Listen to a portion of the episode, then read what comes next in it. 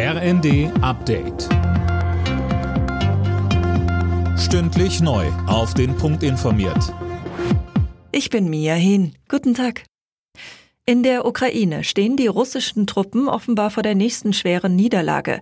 Die ukrainische Armee hat die Stadt Liman nahezu vollständig eingekreist. Tim Pritztrup. In der Stadt hatten sich zuletzt noch etwa 5000 Soldaten aufgehalten. Wie viele von ihnen noch vor der Einkesselung die Flucht gelungen ist, ist unklar. Für Russlands Präsident Putin wäre der Fall von Liman eine massive Schlappe. Die Stadt ist strategisch wichtig für die Versorgung der Truppen im Donbass. Von dort könnte die ukrainische Armee in Gebiete vorrücken, die teilweise schon seit Jahren unter der Kontrolle von prorussischen Separatisten sind. Unterdessen sollen russische Truppen nach ukrainischen Angaben den AKW-Chef von Zaporischja entführt haben. Von der Betreibergesellschaft heißt es, dass der Kraftwerkdirektor die alleinige Verantwortung für die nukleare Sicherheit der Anlage trägt. Russland hat sich bislang nicht dazu geäußert.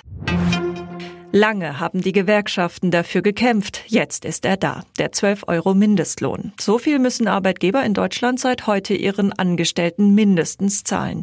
Das ist ein Plus von 13 Prozent gegenüber dem bisherigen Mindestlohn, wovon viele Menschen profitieren, so DGB-Vorstandsmitglied Stefan Körzel. 6,64 Millionen Menschen werden von der Mindestlohnerhöhung profitieren. Das ist eine gute Nachricht, gerade in der jetzigen Situation. In der Fußball-Bundesliga ist am Nachmittag unter anderem Tabellenführer Union Berlin zu Gast in Frankfurt. Schlusslicht Bochum spielt bei RB Leipzig. Am Abend treffen außerdem Bremen und Gladbach aufeinander. Alle Nachrichten auf rnd.de